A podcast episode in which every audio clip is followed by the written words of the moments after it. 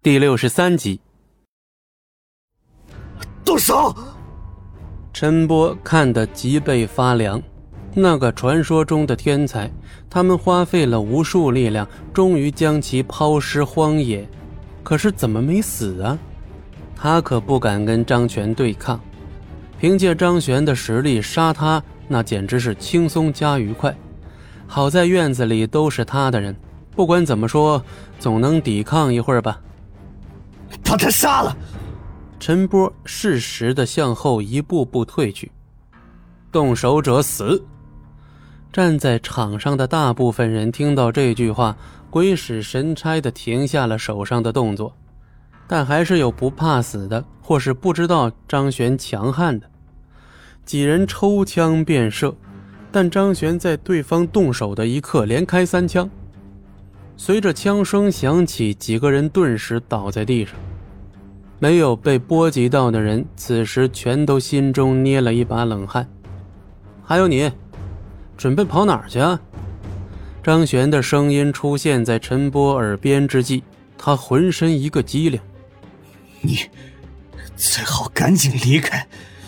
现在曹帅已经接替大帅之位，要是你继续在这闹事儿，一会儿他带人来了，你就跑不了了。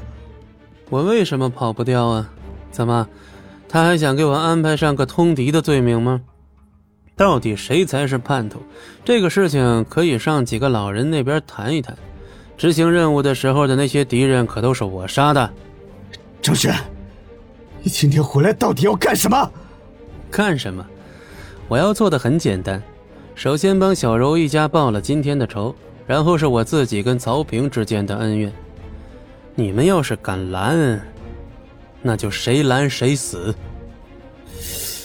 张轩，我撑着断指伤势好意相劝，你要是真不知天高地厚，那也没什么好说的了。哎，我让你走了吗？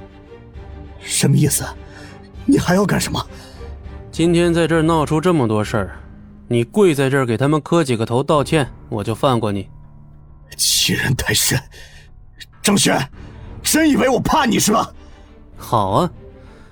张璇抬手将陈波的关节卸掉。看到这儿，众人全都麻了。